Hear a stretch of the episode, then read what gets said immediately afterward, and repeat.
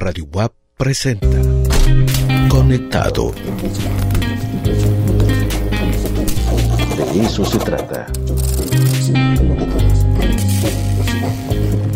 De eso se trata.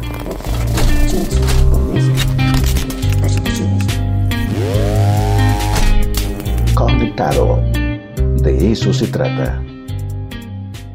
Estamos en el de eso se trata. Muchas gracias a todos los que nos siguen a través de las distintas plataformas de Radio WAP, aquí en Puebla, en Chignahuapan, en radiowap.com. Muchas gracias. Estoy con dos queridas amigas, Itzel Sánchez y Quetzali Sarabia. Y ustedes seguramente sí siguen las redes del Caruso, del colectivo ADA, ¿no? se van a dar cuenta de eh, unas actividades que se están llevando a cabo en distintos mercados de la ciudad, el Mercado Hidalgo, el Mercado Zapata y también el de la Ribera Anaya. Pues vamos a platicar con ellas acerca del primer festival Unión Popular Rock que se va a llevar a cabo este 27 de octubre a las 2 de la tarde. Quetzali, ¿cómo estás? Un gusto saludarte. Hola, muy buenas tardes. Saludo a tu auditorio. Oye, pues a ver, cuéntanos cuál es el objetivo, cómo nace esta idea de hacer eh, este tipo de actividades eh, en, el mercado Hidalgo, sobre todo que es un punto neural, ¿no? De la sociedad poblana. Claro. Mira, antes de este festival de rock iniciamos con un proyecto que se llama Ciencia en el Mercado. Ese lo trabajamos en colaboración con Colectivada y con el INAOE. Con este proyecto intentamos eh, impulsar la, la, divulgación de la ciencia en lo que es el mercado y aparte del Hidalgo también lo llevamos al mercado Zapata y a la zona Ribera Naya.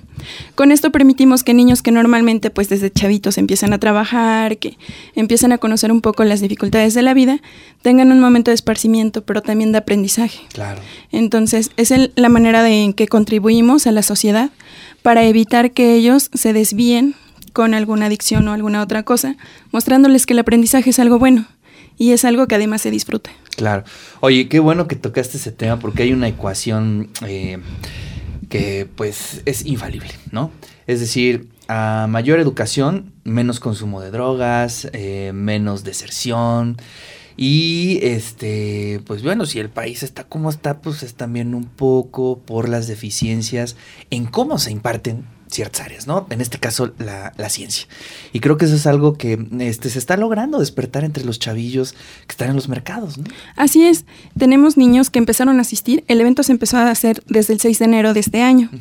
Y ahorita que estamos en octubre, los niños siguen yendo constantemente. Es una vez por mes. Uh -huh. Pero ellos van avanzando y van llevando la práctica, ¿no? Entonces, como lo aprenden desde juegos, desde proyecciones de videos, eh, canciones, cosas que los compañeros van implementando. Claro. Y además son personas que son bastante preparadas y que pueden resolver todas sus dudas, pues ellos lo están disfrutando bastante. Entonces, a partir de este proyecto, nosotros empezamos a trabajar más con Colectiva ADA, que, que es quien nos ha apoyado con algunos eventos culturales.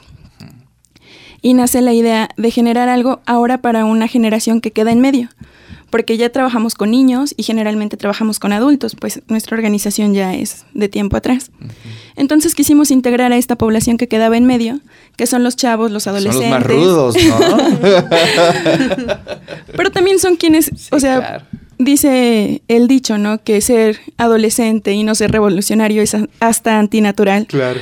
Entonces, la parte de esta eh, es incluirlos, la parte de incluirlos es mediante la música y mediante actividades culturales también. Buena estrategia, muy buena estrategia y eso le hace un poco el rock and roll, ¿no? Así es. Además son exponentes poblanos que son bastante sí. buenos, que ya tienen trayectoria y que pues, ¿qué puedo decirte?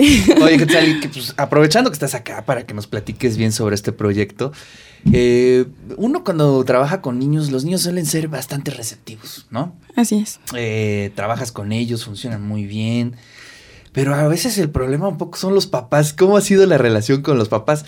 ¿Apoyan, no apoyan o sí tienen ahí como un poquito de reticencia contra eso? Bueno, eh, en el mercado algo que es muy dado es que los niños apoyan en los locales. Uh -huh. En algunos casos los papás hacen el comentario de decir, bueno, es que si él se va, ya no me va a apoyar. Uh -huh. Pero cuando ellos viven la experiencia, porque a los papás también se les invita a integrarse y vivir la experiencia con ah, ellos. Perfecto. Entonces, cuando tanto adulto como niño están viviendo la experiencia, cambia la visión que tienen. Y ellos mismos se sorprenden porque se dan cuenta que además tienen una capacidad de aprendizaje bastante amplia. Y descubren otra manera de aprender. O sea, no es solo la de la escuela, Claro. sino también una manera didáctica. Mucho más ágil, ¿no? Sí. Bueno, ni modo, pues hay que decirlo, ¿no? Oye, Itzel, ¿qué bandas estarán tocando este próximo 27 de octubre? Pues mira, va a estar Angie Rocker, Ah, mira. Va a estar Los Pegajosos, eh, Verde Mostaza, Ruido Subterráneo, Iván García y los Yonkis, Arturo Un tal Carcara, Arturo. Un, un conocido. Eh, va a estar Mexican Salsa Brava, que es un gran compa que eh, canta y hace música genial del DF.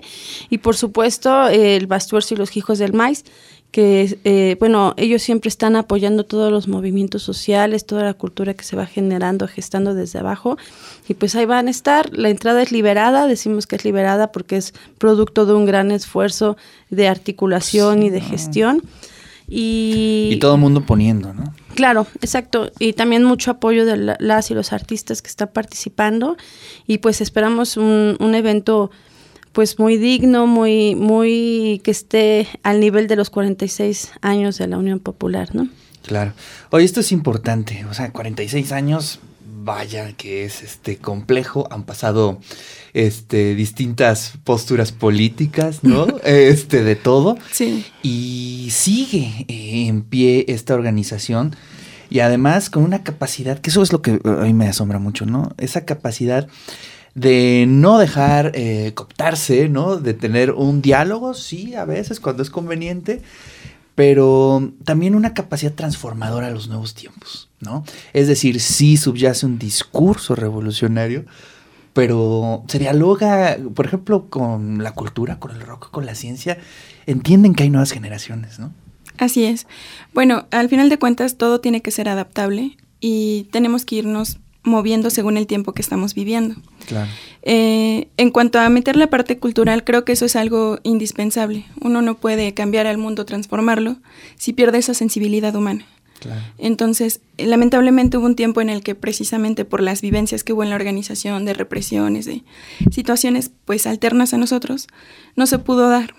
Pero ahorita lo estamos tratando de impulsar y de que sea algo parte de nuestra vida cotidiana en los diferentes mercados Claro. y que la gente que además asiste pues pueda disfrutarlo.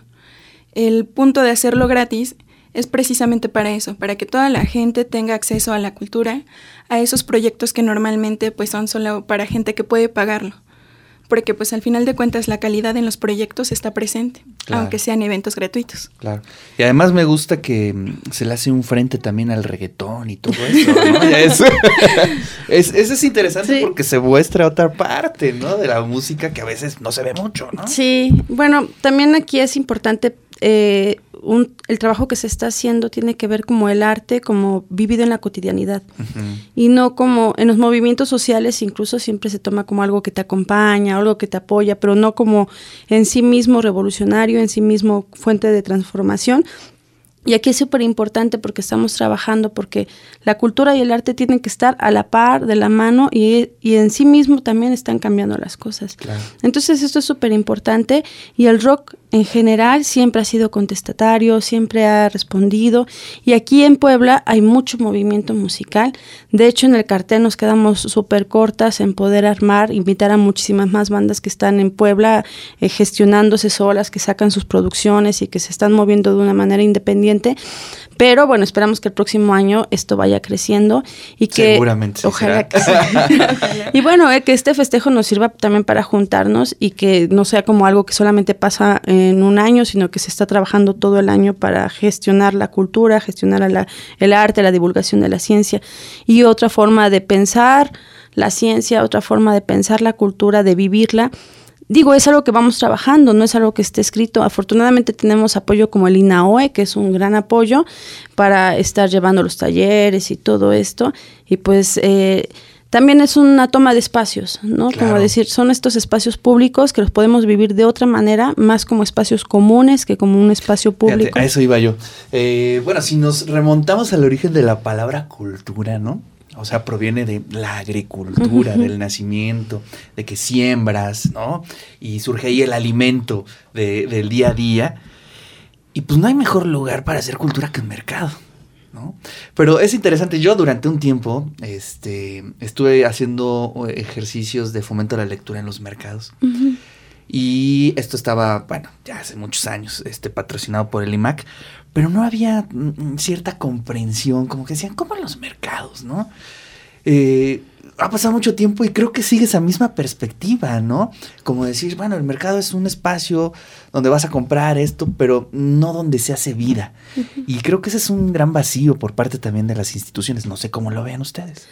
A mí me parece que tiene que ver con un, desconocimiento y alejarse de lo que está pasando realmente dentro de la comunidad.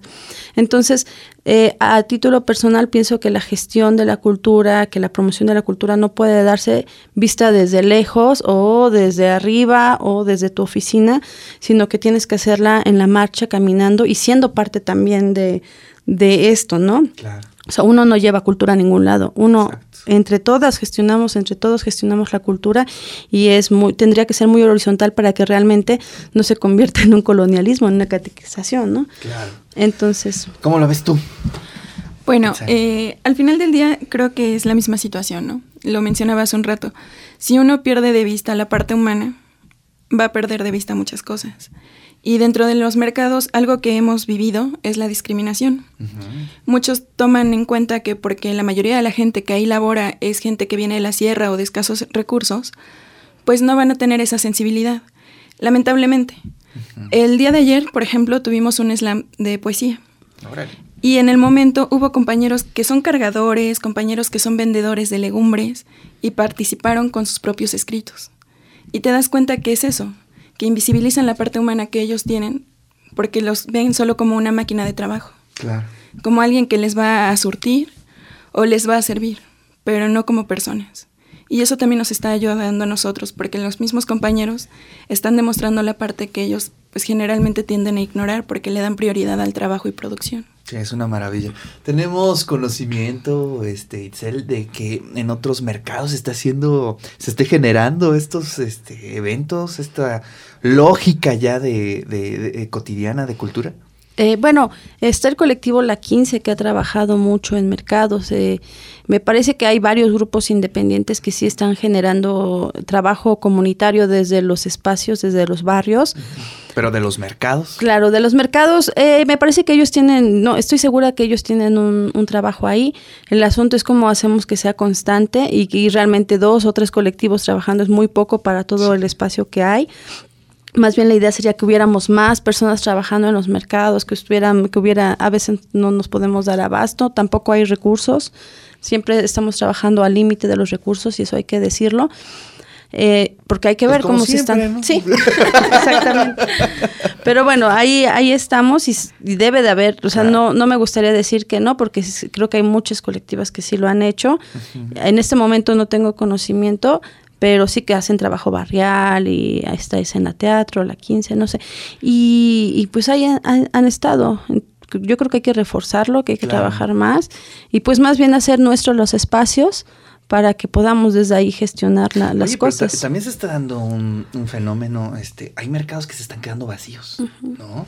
Sí. Eh, digamos, eso comienza a tener una perspectiva distinta. Eh, si lo miramos hace que 10 años, tenían una fuerza tremenda, 15 años, y de pronto se han estado quedando vacíos. ¿A qué se debe? Bueno, si te das cuenta, en la ciudad de Puebla últimamente han abierto muchos centros comerciales. Eso es una competencia pues muy desleal. Nosotros no podemos competir con ellos porque ellos manejan unos precios de productos congelados. Nosotros al manejar productos perecederos pues tenemos Claro. merma, tenemos diferentes gastos. En parte es eso, en parte el, el desempleo de la gente, el que generan la movilidad. Mucha gente tiene que emigrar de sus pueblos, de las mismas ciudades, ir buscando la, la ganancia.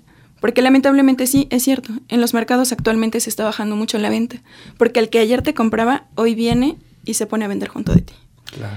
Entonces, eso es un problema que también están presentando. Y pues creo que es de todos los mercados. Pero algo que sí quería señalar es que actualmente los mercados en los que estamos trabajando son mercados de apoyo. Claro. Son los mercados en los que tiene presencia la 28 de octubre. Y como ustedes saben, pues no tenemos apoyo ni gubernamental ni de ningún partido. Pues ahí está, hecha la invitación este Sí. próximo 27 de octubre a partir de las 2 de la tarde hasta... Ahí, eso va a ser hasta, hasta las 7 u 8 de la noche. Es un lugar seguro, eh, va a ser en explanada. te- tengan la confianza de ir, de saber que es también muy familiar y que ahí la 28 siempre nos está respaldando, cuidando. No tengan miedo de sus coches, de nada por el estilo. Es un espacio muy seguro. Es el espacio del Mercado Hidalgo. Entonces, pues las invitamos que vayan, que lleven a toda su familia, que vayan a rock and rollear un rato, a festejar con estos Oye, hay grandes para grupos. todo, ¿no? Bueno, para pues, todo. Hay para bailar, este, obviamente están los pegajosos, o sea, se arma un buen slam, ruido subterráneo para los que les gusta el punk.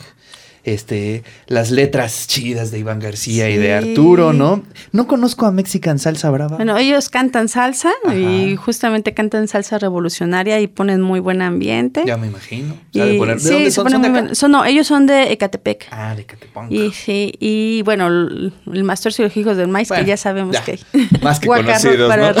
Sí. Oye, pues te agradezco mucho, Itzel. Gracias, Tu visita, Ricardo. Quetzal, y muchas gracias. Muchas Y gracias. bueno, pues nos vemos este próximo 27 de de octubre allá en el Mercado Hidalgo a partir de las 2 de la tarde.